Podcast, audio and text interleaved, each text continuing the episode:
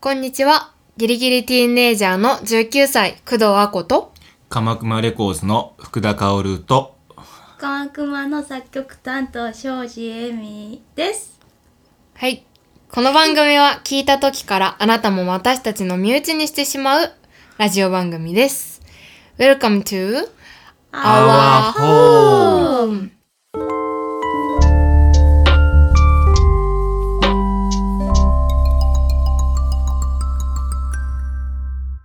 始まりました2回目身身内ラジオですありがとうございますありがとうございます1回目のまま2回目を聞いてくれた人もこれから聞く人も再生してくれてありがとうございますありがとうありがとうございます大好きそれであの一人あの前回あの A ちゃんさんという方があのいらっしゃったんですけど、うんあの交番というあの形になりまして今回は自己紹介お願いしますはい鎌熊レコーズの福田薫ですはい福ちゃんさんですいらっしゃい福ちゃんさん実は今日福ちゃんさんと初めて私はお会いして、まあ、前回のうん A ちゃんさんもそうだったんですけど、あのーね2週間空けて初めて、えーまた大人の大人にあの初対面ということでねあのちょっと今回はあの福ちゃんさんがどんな人なのかちょっと探り探りで、あのーお話ししてしたらなとそうですね思って,、思ってます。終わる頃には皆さんも僕のことが分かっていただけるかなと、 30分でそんな喋んだ完璧に そうですねそう今日そうあの福ちゃんさんあの私ちょっと早速福ちゃんさんの話なんですけどすごく第一印象を持ったのがあのすごくあのなんて言うんだろうよくエミさんが福ちゃんさんのことをこうお話 LINE でこうあの何時に来るよとか教えてくれる時クマの絵文字であのうん送ってくれるんですね。福ちゃんさんっていうんじゃなくて、あの、熊の絵文字のみで、一人称が。ああそんな感じなんです あねのそうなんです。送られてほんと裏で何言ってるか分かんないです ね怖い怖いもう今が2時に来ますえみたいな。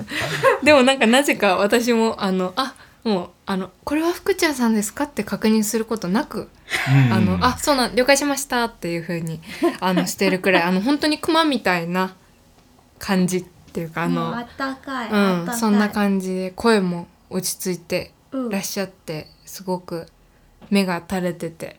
熊っぽい感じヨーロッパの匂いするヨーロッパの匂いがねらちょしいっんでとあのすごいいまいちよく分かってない 私 もちょねっと取れ説明おな願いいしまそうですゆりなさんんかヨーロッパのなんか人の大衆の匂いがするよおーそれはディスってますねでもヨーロッパの人ってあれですよねすごい香水とかあのあなんかかねでも日常的にかけるもっとてもと体臭が強くてそれを消すためにめちゃめちゃ香水をつけうるんだけんうんうんうんど私はその体臭が好きなのああなるほどその匂いがするえでもヨーロッパ行ったことないんだよねそうなんですよ全然分かんない私いい匂いだと思う、うん褒めてます褒めてる褒めてるよかったで すよかったです棒読み男の子みんな香水つけない方がうんいいいいよねうん石鹸の匂いとかうんつけ好なきいでほしいはなんか好きっていう人いるけど私もつけない方がうん体臭嗅ぎたいからちょっと怪しいタ感イじプにがなるタイプがフェチがそうねあるかもフェチね私も私は何フェチだ私手好きですね手手なんか手が指が長いとかなんかこうちょっと指がシュッとしてる人がおってなりますね足ダメだなじゃあゆみさん可愛い手僕もお父さんの手ってまあ言われたことありますけどく まさんです手がかわいいパパの手ううだんパパの手だ A ちゃんですねじゃあ多分細いあってなそっうたでらすねえいちゃんさん綺麗な手だったそう見ましたモデルさんみうんうんうん手モデルいけるか手モデルパーツモデル。 パーツモデル。いけるえいちゃんさん交番早かったね、うん、もう先週言ってましたが自分で聞いてて、もう俺交番だって言 って言ってたから。その通りになってうん、その通さり、ぞざんちょっとあのまたお目にかかれる、あま、たお耳来にるよねかかれる機会があれば、うん、えじゃあさんもぜひ。そうね待ってます、はい、待ってます。今何分くらい経ったんだろう。もうコーナーに行っちゃってあそうだいいですかね。今日は結構熱く語ってしまいそうなので、コーナーに行きたいと思います。はい。一つ目のコーナーは、今の今、見てほしい映画コーナー。イエーイボーボーボーボーはい私工藤亜子が全力で今この季節この時に見てほしい映画を紹介するコーナーです、えー前回に引き続きこのコーナーやっていくんですけど今回紹介する映画は「レディーバード」ですででんはいこの映画は2017年に公開されて日本の公開は18年の6月頃に上映された映画なんですけどもアメリカの映画ですねでこれすごいあの経歴物語の前に経歴をまず言うと経歴っていうかその受賞ゴールデングローブ賞の作品賞とかあの主演女優賞とかね、いろいろあの賞を取ってますでそんなすごい映画なんですけどえっとこの映画の内容がですねうんなんて説明したらいいんですかねえっとまず 親子の映画ですね簡単に言うとジャンルとしては親子の映画で、えっと、2002年のアメリカを舞台にしていて高校生の女の子と、えっと、お母さんと家族との関係をこう思春期の受験生から大学生にわたってあの描いていく映画なんですけどそのいわゆる思春期真っ只中で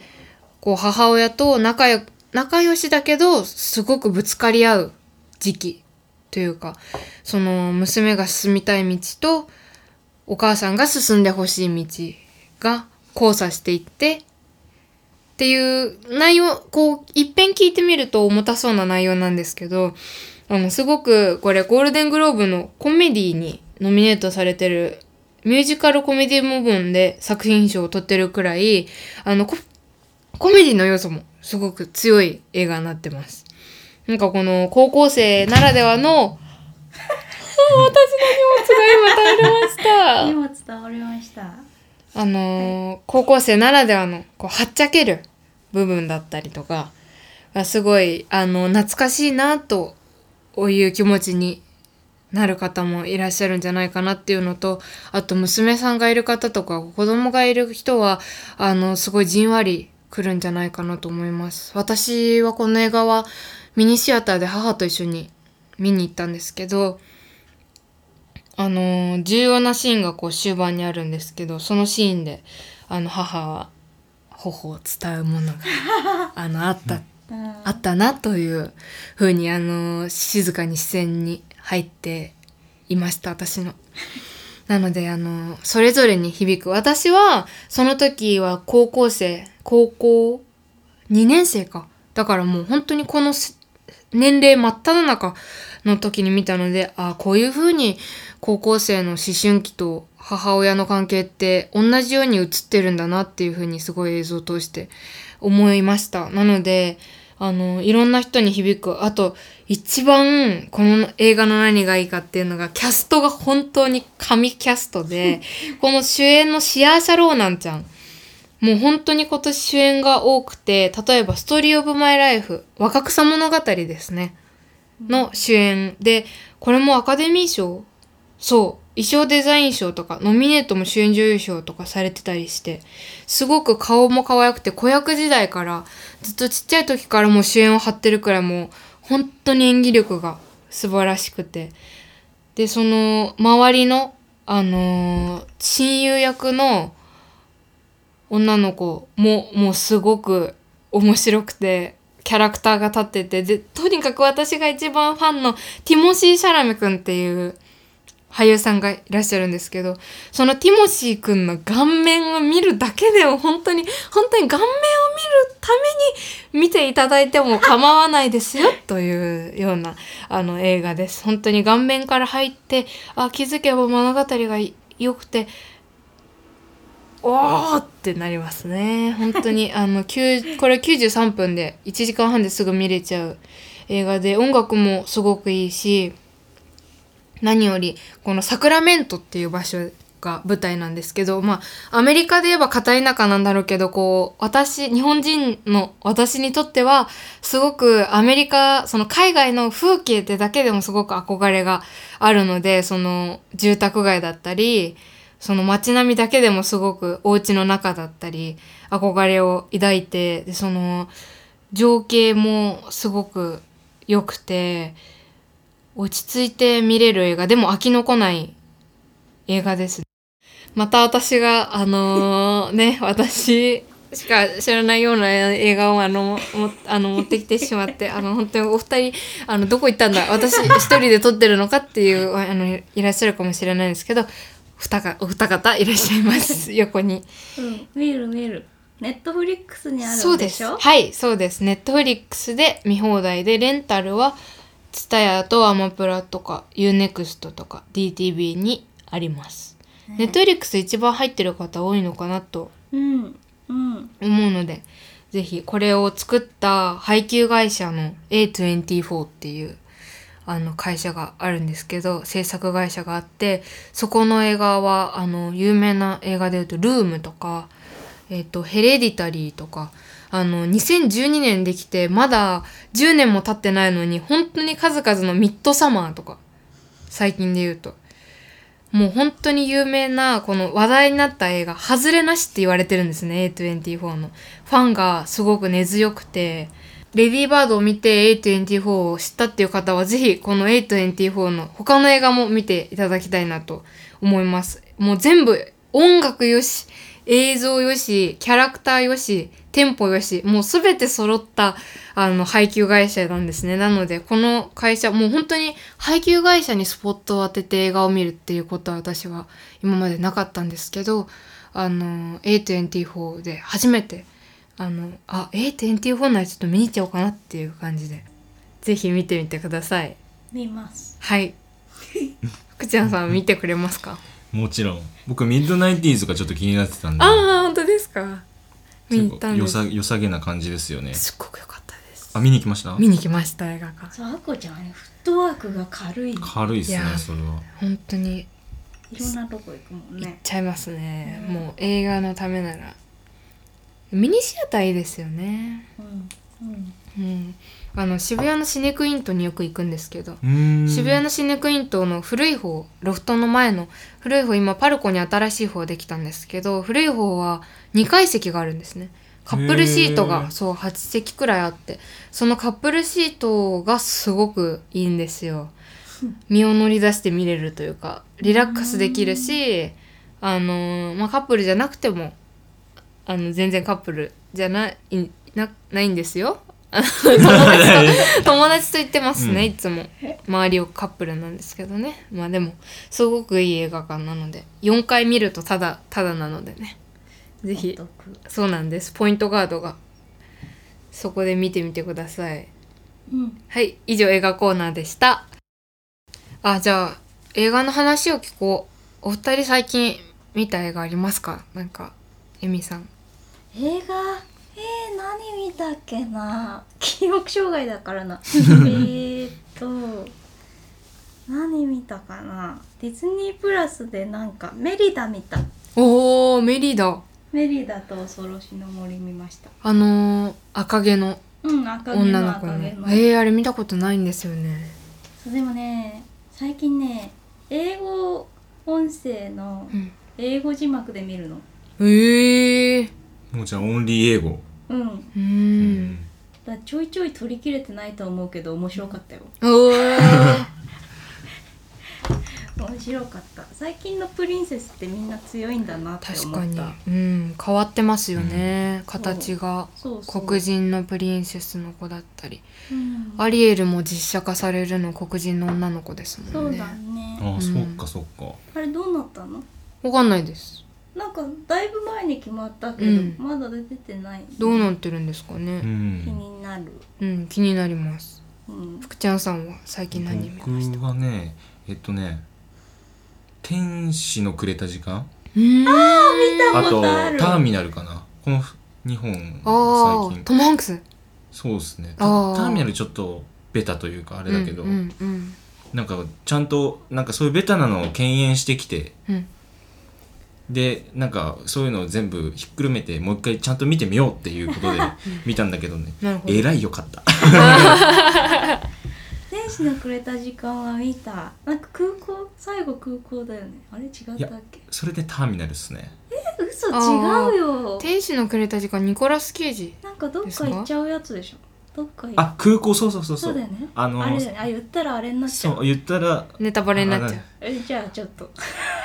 まああれいいよねあれすごい良くてへえでちょうどこの時期にうん良くて、クリスマスシーズンというかわあまあ大体言うとその、なんだろうまあ億万長者じゃないけど、もうい金もあの権力も結構全て手に入れたニコラス・ケイジ演じるキャラクターが、うんまあ、クリスマスの夜に、うんあの昔別れた、まあ、彼女、うんまあ、いろんないきさつがあって別れちゃった彼女と普通に一緒にそのまま結婚してたらどうなってるかみたいなへえ話なんですけど、そこでまあちょっといろいろトラブルあって、うん過去に戻って、うんうんちゃらかんちゃらみたいなああじゃあファンタジーそうですねファンタジーとあとねコメディがやっぱりちょっと強いかなああ面白そう見てみますちなみに今紹介してくださった映画見放題が結構ありますよアマプラと UNEXT と Netflix とか Hulu とか DTV とか TSUTAYA とかいっぱい見放題ありますえー、見てみよう見てみますふふふふふいいですねクリスマスいいですよね映画ちょっとね、うんそこにくくって今の時期だと見てみるとうんよいりいね身近にいやークリスマスいいななんか今年はクリスマスもまた自粛でそうだねなんかパーティーとかまあしないけどあったらあの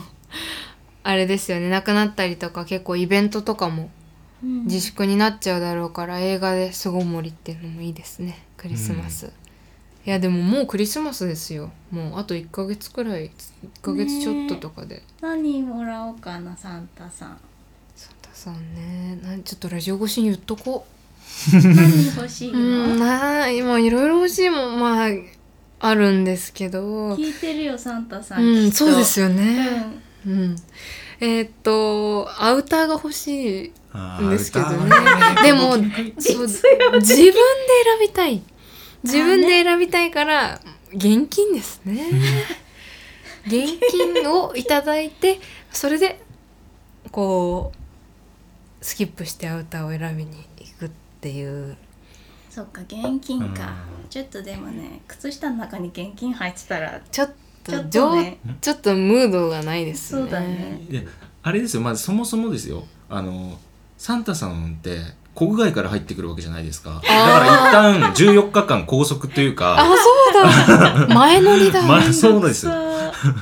かわいそうだ大ね変そだわれはそれでそうですよね一旦そのねコロナの検閲得てからのうんクリスマスってことになってしまい ますからそうだそうだね私会ったことあるの嘘フィンランドのロバニエミっていう場所がサンタクロース村があるわでそこでね写真撮ってねへえそうサンタクロース村のインスタグラムがあってたまにインスタライブやってるんだけどサンタさんがねマジでつまんないんだけどなんかなんか言見ちゃうみたいな言ってることわかります言ってることはわかんだけど なんかねいろんな言語で喋ってくれんのサンタさんだからうんそうすごいタコにショガーとか言ったりするんだけど、めちゃめちゃつまんなくて子供向けなんですかね内容は多分ね自分たちが楽しんでるああ感じでもねそのつまんない感じが好きです時間があったら見てるあーめちゃくちゃ面白いなフィンランドとかそういうのはよくありますもんねなんかただ巻きだけが映って る映あ像そが流うそうすみたそういいうのだと思うエンタメ感はないんだけど、そこが良くてねサンタさんもちゃんと免許いるらしいですよねなんか、あのノルそのノルウェーとかそそっちの方でサンタさんをやるにはなんかその試験があってえーその筆記試験とかその実用試験みたいなのもちゃんとクリアして免許みたいなのがもらえるらしいんですよそうなんだサンタさん、大変だうね、ん、じゃあ卒業証書みたいなのあるみたいなな日本にもあ日本にも取った方がいるのいらっしゃるみたいなのでえーもしかしたらその人がね配ってくれるかもしれなーい その人はねじあの2週間拘束されうるんそのそう分で、だねされずに そうだうね、ん、いや私信じたいなサンタさん本当にいるいる見たしそうですよね、うんひ私膝とか乗りたいないまだにあるじゃない ですか海外でよくおもちゃ屋さんのそのクリスマスの期間とかにサンタさんが来るよってイベントでこう膝に乗ってお話しして写真撮ってくれるイベントみたいなうんのとかよくあるからそういうのとか普通えに行けばい並いじゃんんじゃううん行行けこばういいじゃんそうしよう。そうします ね。来年のクリスマスはできるといいな。クリスマス海外で過ごしたいな。私行ってたことあるどこですか？あそれがフィンランドだったと思うえすごあい。そうそうそうドイツだったドイツドイでツ。もね25日か24日に、もう店閉め始めんのよねあ午ー後3時ぐらいにうんうんでもん全くやんなくなるの次の日だからクリスマス。にかぶっていくとね何も買えなくなっちゃうよ、うんえあえのクリスマスの後から大変。 24か25の午後3時ぐらいにほんとみんな閉めちゃえう多分みんなお家でディナーしたりする日なんだと思うあー。食食材とかも。うんだからホテルでサンドイッチ作ったようえんえ。へー友達と洗面す所でごいですもんね向こうハッピーニューイヤーよりクリスマスの方があれですもんねあそうそうそうそうメリークリスマスの方が大きいですもんねそう確かすごいパニックったけどねに。う全ん。部閉め始めるからいやそれはいい思い出ですね。でなんだねえかなんなんだか、ねもう今は。あそうねうん。面白かったけど、うん、どうしようどうしようってなりますよね。そうクリスマスマーケットもやってたから面白かったけどねええいいなあうん、楽しかった絶対やったろって思いました 今クリスマスそう外海外 でそれなんかあのニューヨークとかでそのまま年越ししてそれでなんかあのニューヨークってあの年越しでハッピーニューイヤーな時キスするじゃないですかえー隣の人とそうなん絶だ対誰でもチューするんですけどやりたいなあそういうなんかフリーダムなことしたいですねえーニューヨークタイムズスクエアで、あれおむつ履いていかなきゃいけないんだってよえトイレ行けないそうそうそうへえ友達おむつ履いていったって言ってたその友 達は男の子やっぱりうんおむつの中でしたんですか、いやーどうだったかそこまではちょっとプライベートなことだっうたんかもしれないけどおむつ履いてタイムズスクエアで年越ししたって言ってたよへえかっけえちょっとかっこいいようね、ん、おむついきいっっすとね。モコモコしてんだろうね、うん うん、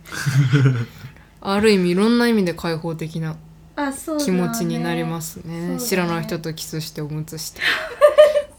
イエーイみたいな幕開けってでもやだな年越ししてハッピーな気持ちで動けなくなってぎゅうぎゅうになりながら帰るってことですもんねそうそうすごいみたういよ、ん人口密度が、すごそううん、ちょっと考えます ニューヨークじゃない場所にしようかなと思います、そうねそれでは次のコーナーに行きたいと思いますはい次のコーナーお天気ミュージックのコーナーありがとうございますありがとうございます迎えましたこれは収録時の天気に合う曲を1曲選曲するという、えーコーナーですこのでもですね今回ちょっとあの2回目にして番外編というかまあいつでもあのいつこう歩いてる時に聞いても映画の中の主人公のような気持ちになれる先ほど紹介した「レディー・バードの」えっとサウンドトラックの中に入っている「クラッシュ・イントゥ・ミー」という曲です。えっと、この曲はですねかけれないので私がまた口頭で説明することになるんですけどもうこれ前も説明したあの前紹介した曲と同じで121にこう歩幅とこの歩くスピードに合わせて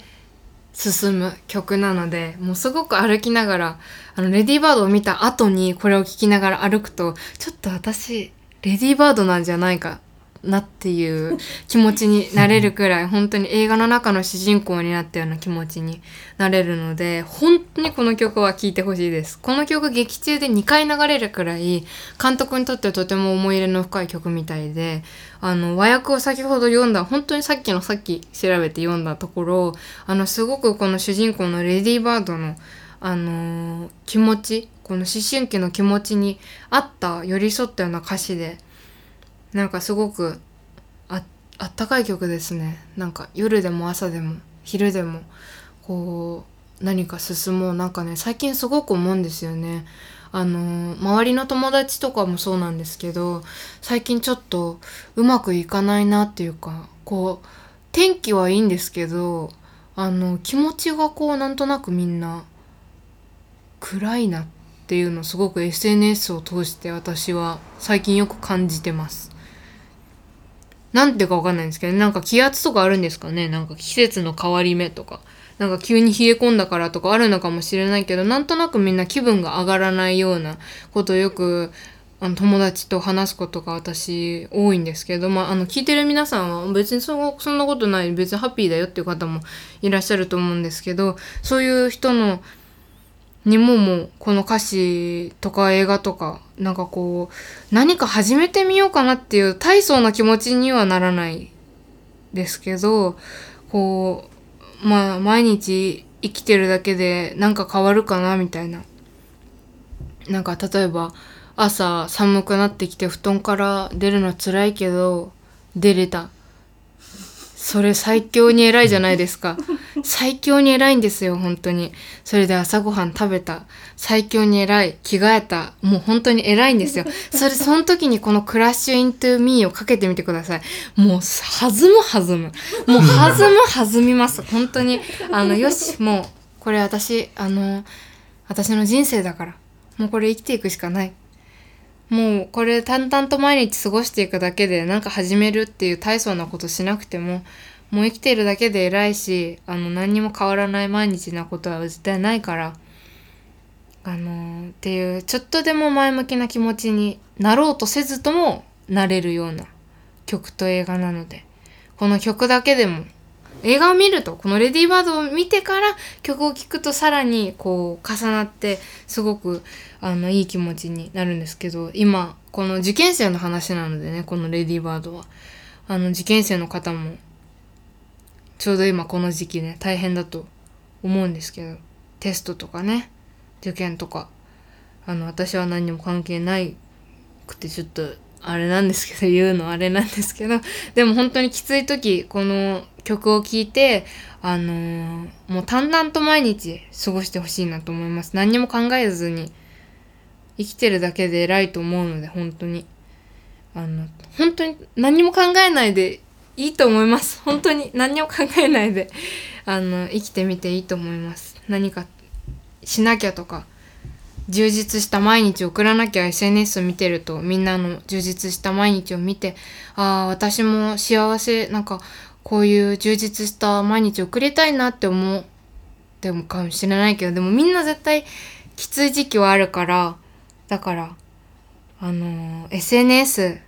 たまに閉じてみて夜は見ないとかしてみてもいいと思いますっていうのは私も最近してることなんでちょっと紹介してみました SNS 最近夜見ないようにしてます10時以降は携帯を見ない1ヶ月ぐらい見ない それは本格的に見ない人のそのまま上には上が いた。すごい 全然見ないゆくちゃんさん見ますか僕は全然見ます。おインスタですかツイッターですかインスタグラムもツイッターも見ますねう。んどっち派ってありますかどうなんですかね。でもなんかその、治安はいいんじゃないですかインスタグラムの方が若干。あー確かうにん、ツイッターの方が結構言葉で何でも言えちゃうから、うんうんうん、きつきついところはきついのかなって思いますけど。確かに確かに、まあ僕、基本的に性欲的に、うんあの他人のことなんかどうでもいいと思って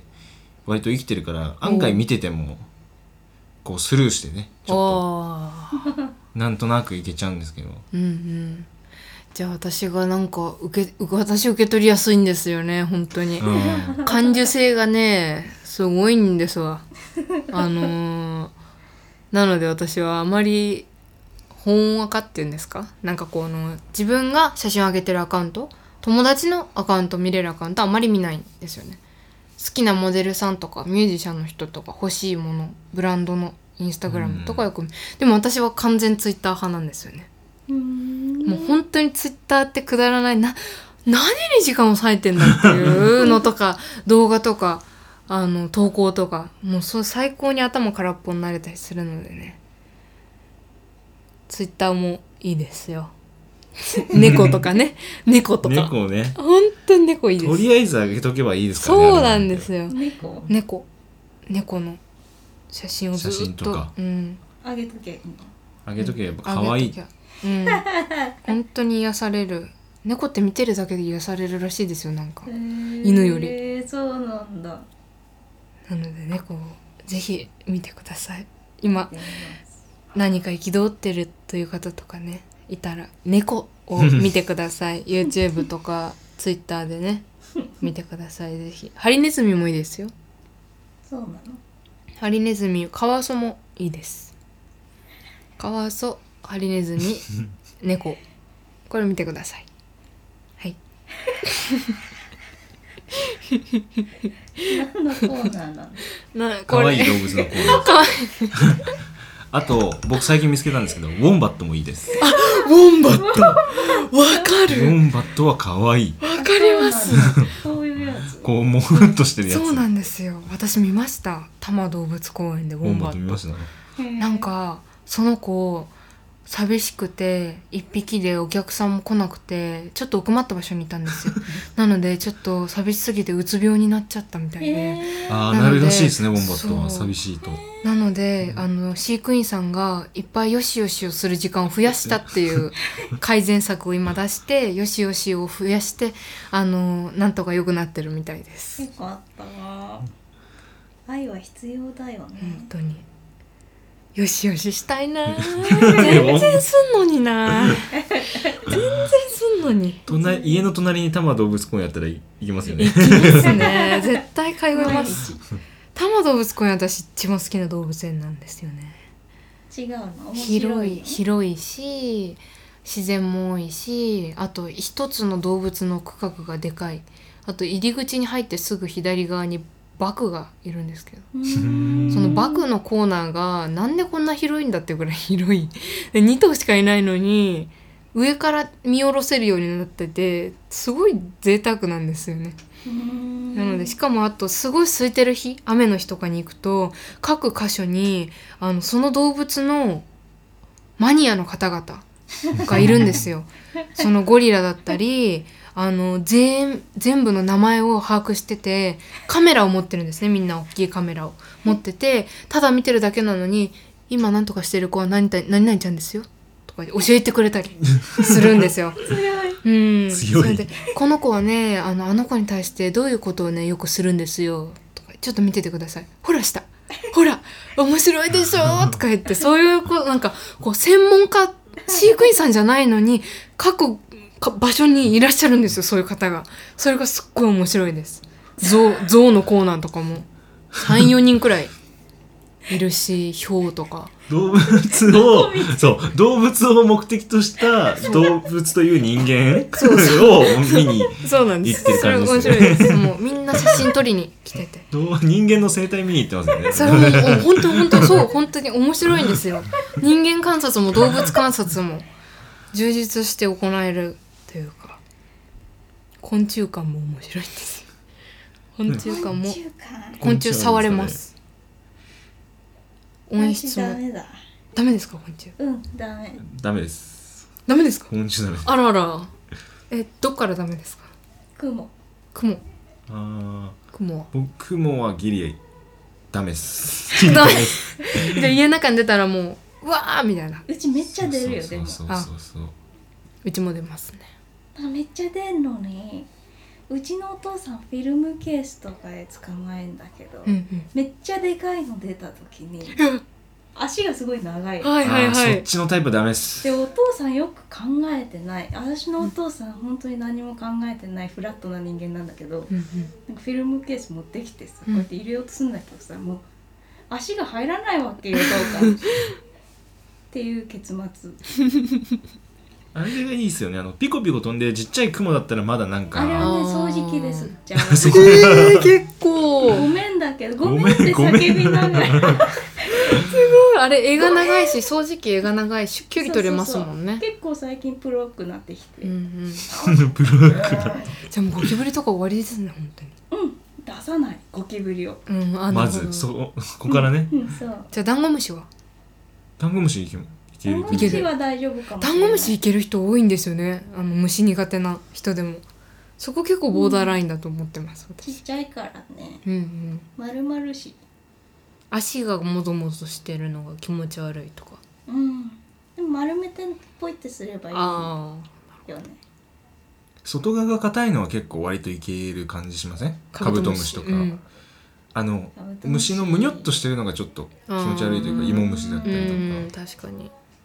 カブトムシも厳しいけどカブトムシ怖いです飛ぶからね飛ぶとすごい音しますよねすごい音です本当にあのなんか何ブーンっていう感じでえ違くないえジジジジジジえジジジですかジジジジジ